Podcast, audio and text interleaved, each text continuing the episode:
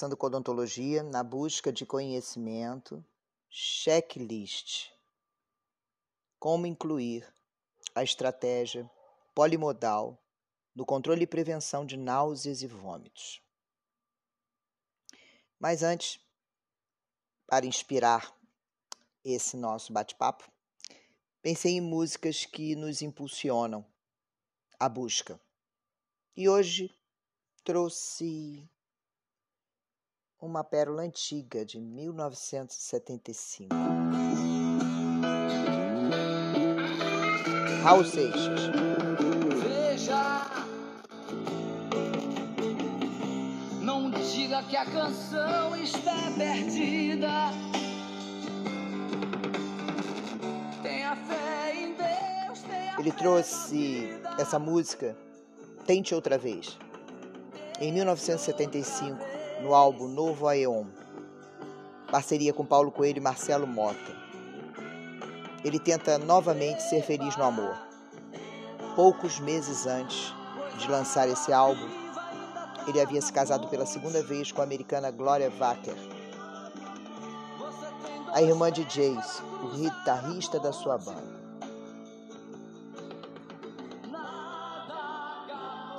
A canção é hoje a terceira canção mais conhecida de Raul Seixas.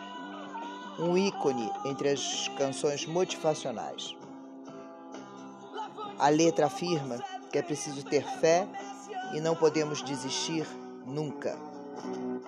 Não pense que a cabeça aguenta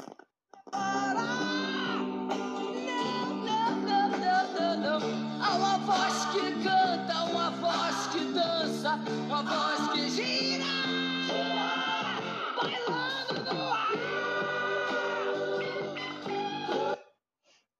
No final, ouvimos mais um pouquinho de Raul Seixas. Agora vamos às náuseas e vômitos, sedação e segurança ambulatorial. Elaboração de um checklist simples, eficaz e seguro. Esse podcast foi inspirado e baseado no episódio 142 do podcast do Mundo da Anestesia do anestesista Renato Lucas. Imperdível. Sobre as últimas diretrizes com estratégias multimodais para náuseas e vômitos. Na estratificação de riscos de náuseas e vômitos, importante que saibamos que chega a acontecer em 30% dos procedimentos cirúrgicos em medicina, cita Renato Lucas. Já na odontologia, a sedação traz o aumento da incidência de náuseas e vômitos para o ambiente ambulatorial, que sempre estará associado a uma grande insatisfação e apreensão de pais, pacientes adultos e para toda a equipe. Consideramos a náusea e o vômito como uma intercorrência que precisa ser prevenida e devidamente cuidada.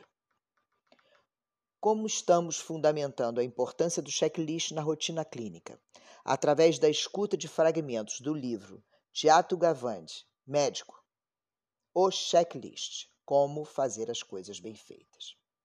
Encontrei o episódio no mundo da anestesia sincronicamente com uma discussão de casos clínicos com nossos alunos do curso de sedação oral intranasal com farmacologia e sua relevância clínica. Esse episódio tem o objetivo de colocar em seu checklist a estratégia multimodal de profilaxia de náuseas e vômitos em sua rotina clínica. Vamos iniciar com uma rápida definição de náusea e vômito.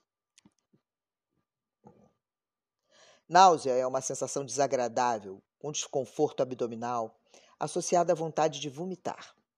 Pode ser causada pela estimulação de receptores mecânicos do trato gastrointestinal e no sistema vestibular.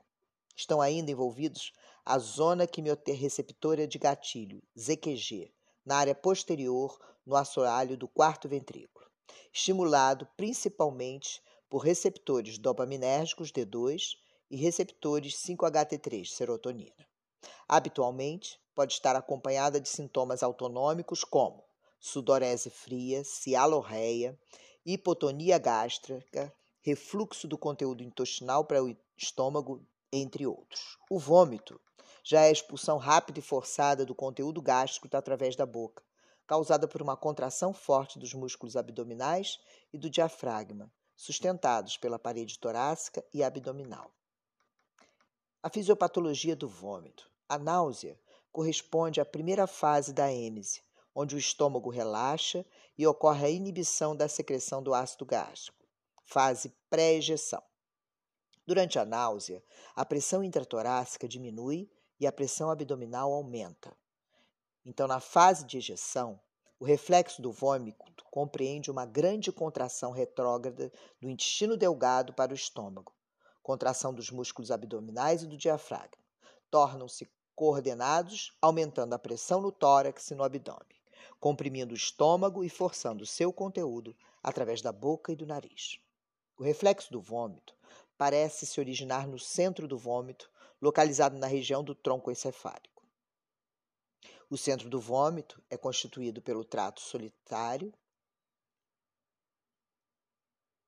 e na região reticular do bulbo, mediados pelos receptores H1 histamina e M1 muscarínico, e atividade parasimpática. O ato e o reflexo do vômito são controlados pelo centro do vômito, localizado próximo ao quarto ventrículo e ao bulbo. O ato de vomitar não é um ato isolado de apenas um nervo, e sim de um conjunto de pares de nervos cranianos que fazem com que ocorra o ato e o estímulo do vômito. O sistema límbico, aquele que está diretamente envolvido na ansiedade, desempenha um papel importante na resposta antecipatória da náusea e do vômito. A zona quimiorreceptora, EZQG, é exposta ao sangue fluido do cérebro espinhal, podendo agir com essas substâncias. Vários neurotransmissores e neuromoduladores estão envolvidos nessa área, incluindo a serotonina, dopamina, histamina, acetilcolina, substâncias P e adrenalina. Então podemos dar sustentação à teoria multimodal de profilaxia para náuseas e vômitos a partir da sua etiopatologia. A cascata do vômito é complexa e inclui várias etapas. O ato de vomitar pode ser conduzido a partir de duas vias eméticas principais. A primeira ocorre a partir da ingestão de toxinas no trato gastrointestinal, estimulando, liberando a serotonina, que estimula diretamente o nervo aferente do vago, provocando estímulo no centro do vômito. Sabemos a quantidade de serotonina que o estômago produz. Já a segunda via médica inicia também a partir da ingestão de toxinas e liberação de serotonina também no trato gastrointestinal. No entanto, esta serotonina é transportada através da circulação sanguínea, atingindo a zona dos quimiorreceptores de gatilho, que irão ativar o centro do vômito. O centro do vômito pode ser ativado também de outras maneiras, como a partir do córtex cerebral, medo, memória, emoções, estresse, cheiro, gosto, fatores endócrinos, sexo feminino, gravidez, aparelho vestibular, movimentos intempestivos, uso de opioides, quimiorreceptores, acetilcolina, serotonina e dopamina, inervação do glosso faríngeo e trigêmeo, o ato de escovar os dentes e língua, trauma nas amígdalas. Irritantes locais no trato gastrointestinal que estimulam o nervo aferente do vago, provocando estímulo diretamente ao centro do vômito. Estamos na cadeira do dentista, na cavidade oral, ambientes onde moram medo, ansiedade, sabores, odores, controle laringoesofágico, possibilidade de aspiração de conteúdos e objetos. Que tipo de prevenção e controle para essas vulnerabilidades estão no seu checklist? A náusea e o vômito nas cirurgias bucomaxilofaciais ocorrem em sua maioria, cerca de 75% nas primeiras duas horas do pós-operatório. A persistência dos episódios eméticos podem trazer alguns agravantes ao paciente, como a deiscência da ferida cirúrgica, desidratação, ruptura esofágica, hematoma, hemorragia, aspiração do conteúdo gástrico, aumento da pressão intracraniana e intraocular, podendo, em alguns casos, evoluir até o óbito.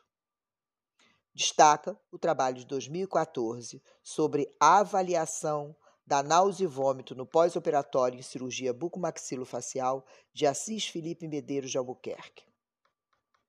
A náusea e o vômito são tratados com o uso de drogas antieméticas, que tem como mecanismo de ação o bloqueio de quimiorreceptores na zona quimiorreceptora de gatilho, ZQG, que ativam o centro do vômito, principalmente dopamina e serotonina. Então, estamos começando a falar dos antagonistas de receptores 5H3, antagonistas de dopamina e vamos depois aos antagonistas dos receptores NK1. Manejo de náusea e vômito é muito complexo. Muitos podem fazer náusea e vômito em casa, ao escovar os dentes, em viagens.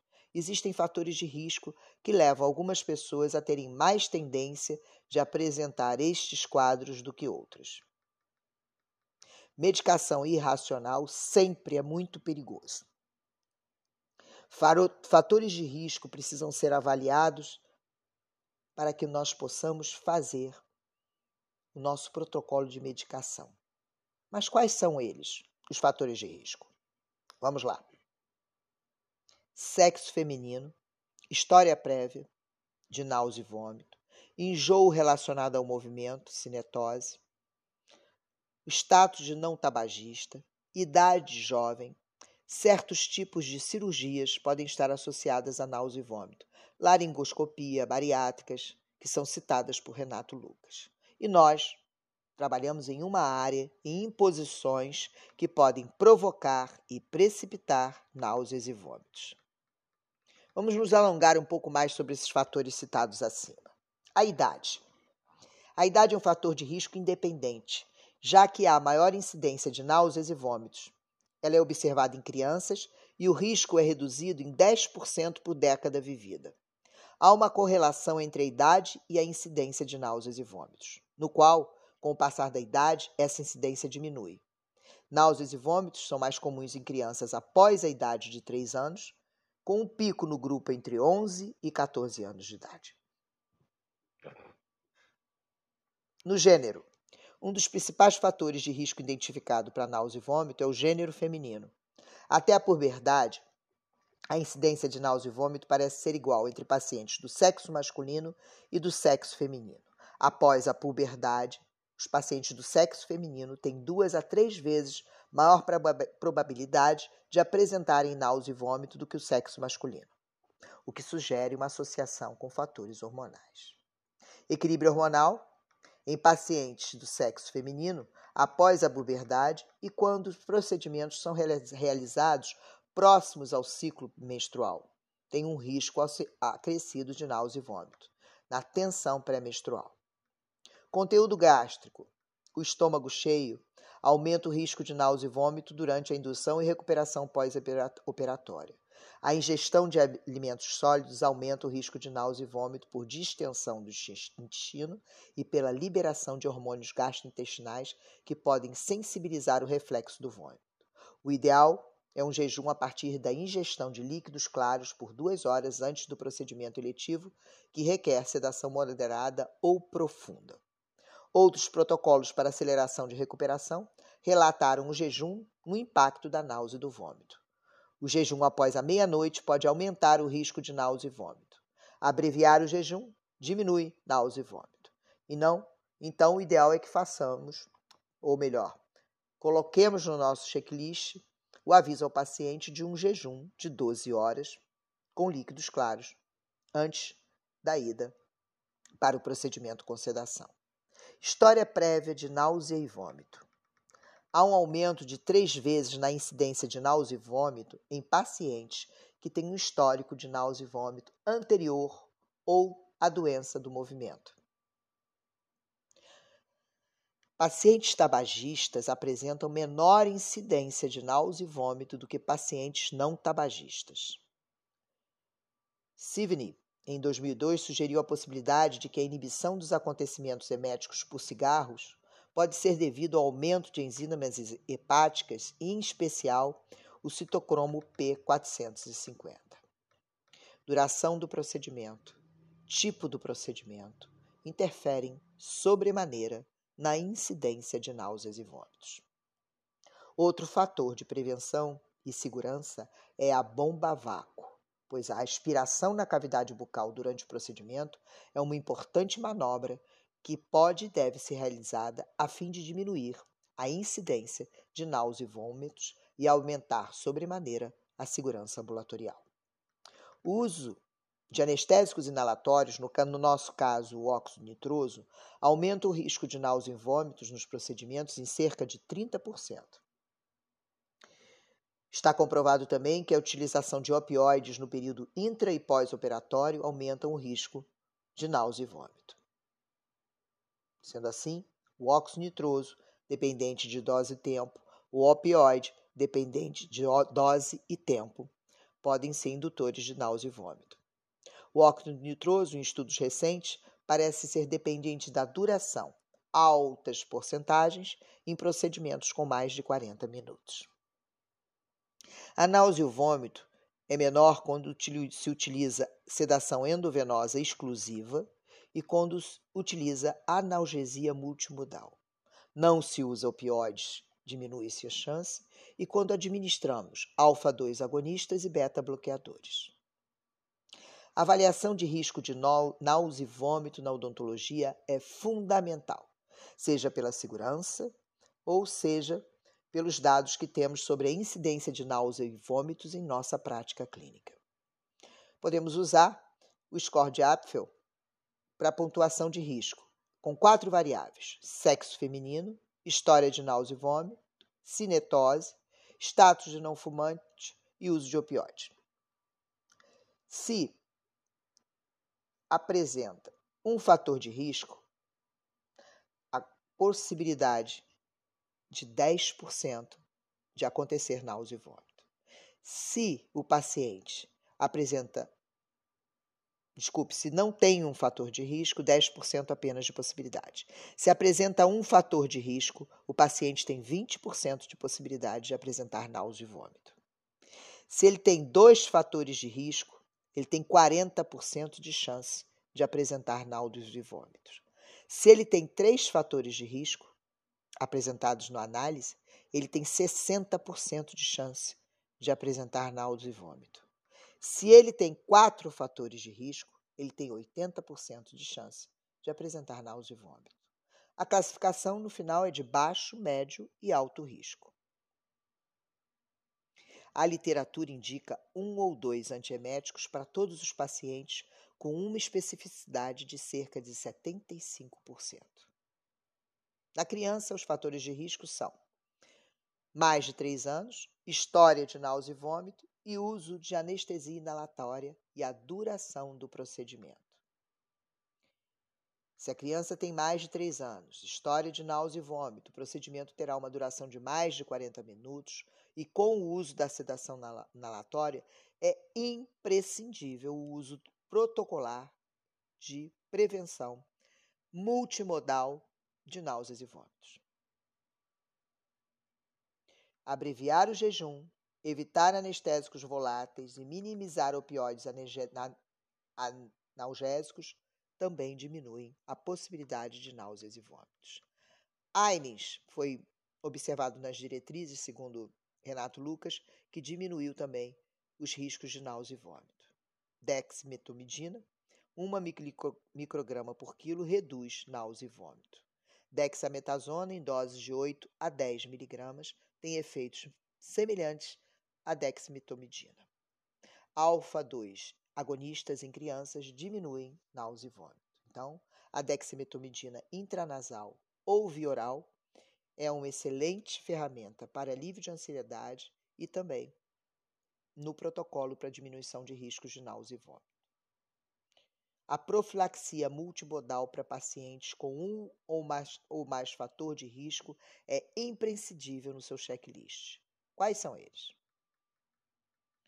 Adulto, sexo feminino, história de náusea e vômito, cinetose, status de não fumante e uso de opioides. Crianças, mais de 3 anos, história de náusea e vômito, procedimento com duração de mais de 40 minutos e uso de sedação inalatória.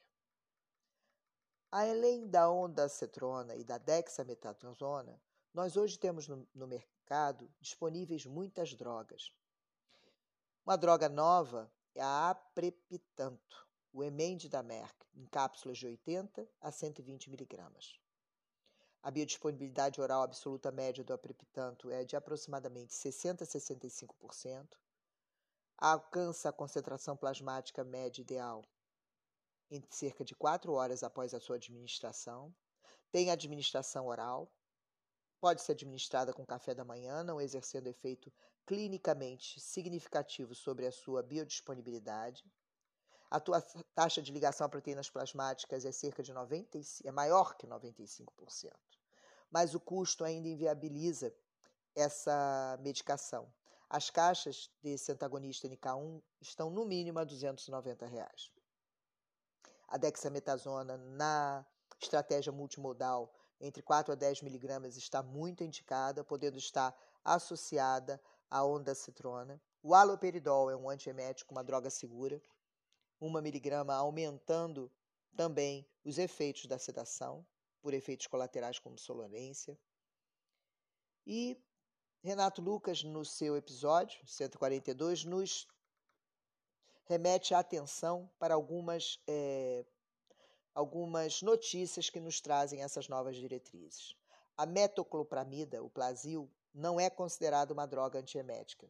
Em 10 miligramas não tem efeito re relevante tem os efeitos adversos nas doses, podem acontecer em doses de 25 a 50 miligramas, quando a gente pode ter uma ação antiemética, mas não estão é, inclusas nos, nas diretrizes e não deve ser uma droga a ser lançada à mão na sua estratégia multimodal. O diminidrato antihistamínico Dramin também não tem clareza sobre o perfil de dosagem e a sua eficácia. Atenção para a possibilidade de ter no seu checklist, como eu tinha, o diminidrato para protocolo era é, em relação a diminuir a possibilidade de náuseas e vômitos. A difenidramida também não comparada com placebo não apresentou evidências importantes. Já a gabapentina e a pregabalina, usadas uma a duas horas antes, reduz náuseas e vômitos. 600 a 800 miligramas via oral, duas horas antes do procedimento. A pregabalina e a gabapentina pertencem à classe farmacoterapêutica dos antiepiléticos e anticonvulsivantes e têm estrutura e mecanismo de ação muito similar, tendo como efeito colateral a sonolência, o que interessa a nós por demais quando implementamos o protocolo de redução de estresse. Estratégia multimodal analgésica ajuda o controle antiemético e aumenta a segurança do seu procedimento. O midazolam não tem evidências significativas como antiemético, mas em uma meta-análise mostrou algum efeito, podendo diminuir a incidência de náuseas e vômitos, combinado, obviamente, com outros antieméticos. Pode ser uma interessante op opção. Agora, muito interessante traz o Renato Lucas a profilaxia não farmacológica para náusea e vômitos, que eu me permitir me estender um pouquinho e passar a vocês essas opções. Vamos lá. Acupuntura ou acupressura com a estimulação do ponto PC6, ponto do pericárdio. Reduz náusea e vômito. Num excelente nível de evidência nesses últimos trabalhos. Comparado com drogas antieméticas, não se encontrou diferenças. Isso é por demais interessante. Agora, como estimular PC6 e um outro ponto citado nas diretrizes IL14? Vamos lá. O ponto PC6 é o ponto do pericárdio, Neiguan. A tradução é passagem interna, com uma pressão perpendicular, cerca de meio centímetro de raio, tem a função energética de harmonizar a sua circulação, harmonizar a circulação do Qi da sua energia interna, harmonizar e pacificar o seu estômago, dispersar a umidade e harmonizar e tonificar o que do seu coração. A energia que circula em você, a energia é chamada de Ki na acupuntura. Indicação da, da pressão nesse ponto: náuseas, vômitos, palpitações, falta de ar, ansiedade, insônia, edemas, enjoos, Onde localiza-se esse ponto?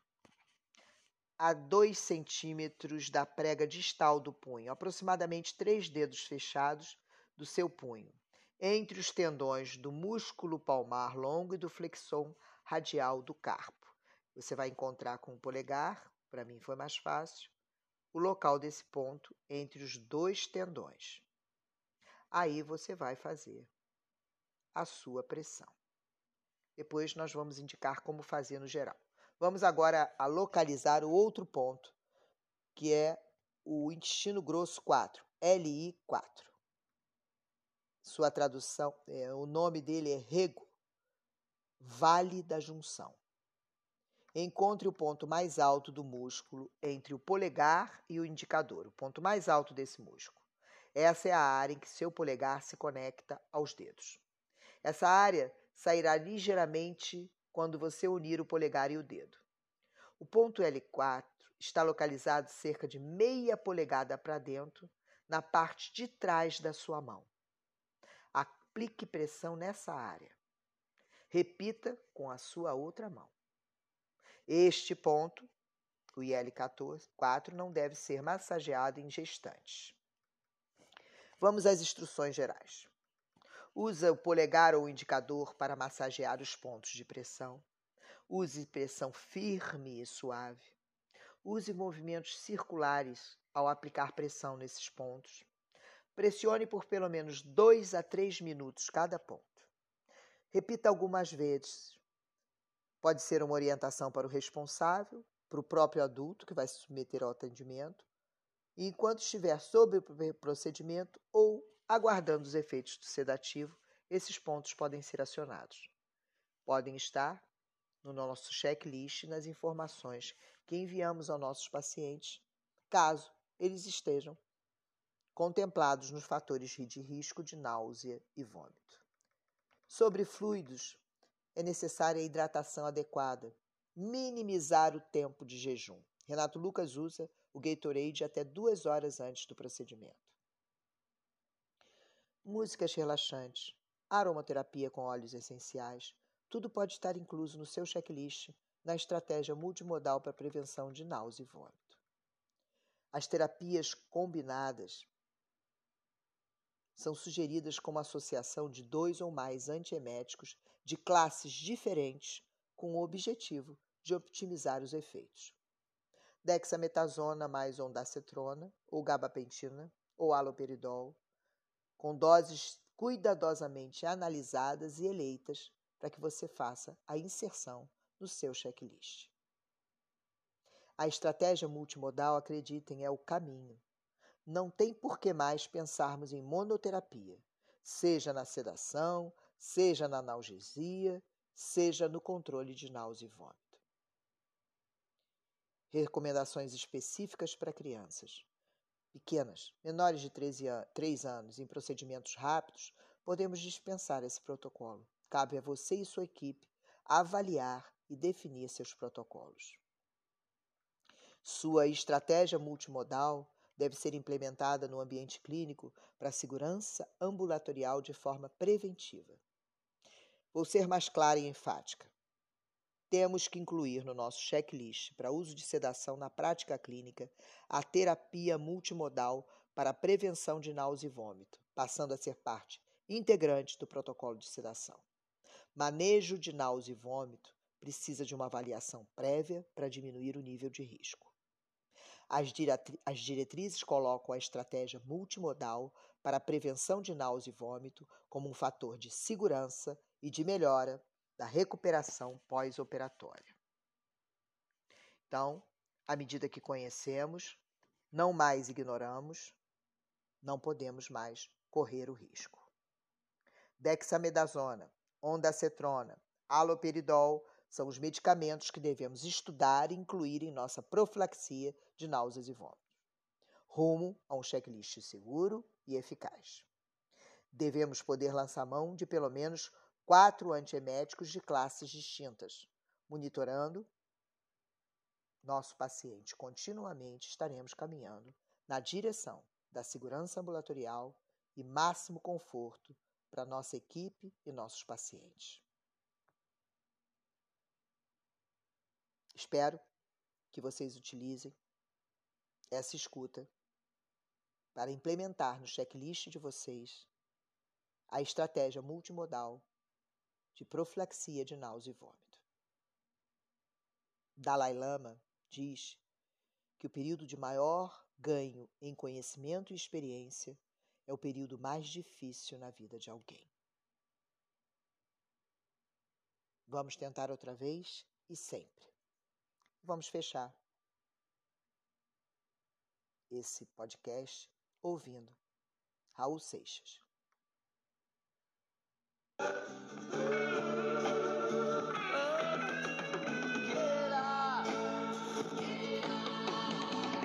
Basta ser sincero e desejar profundo.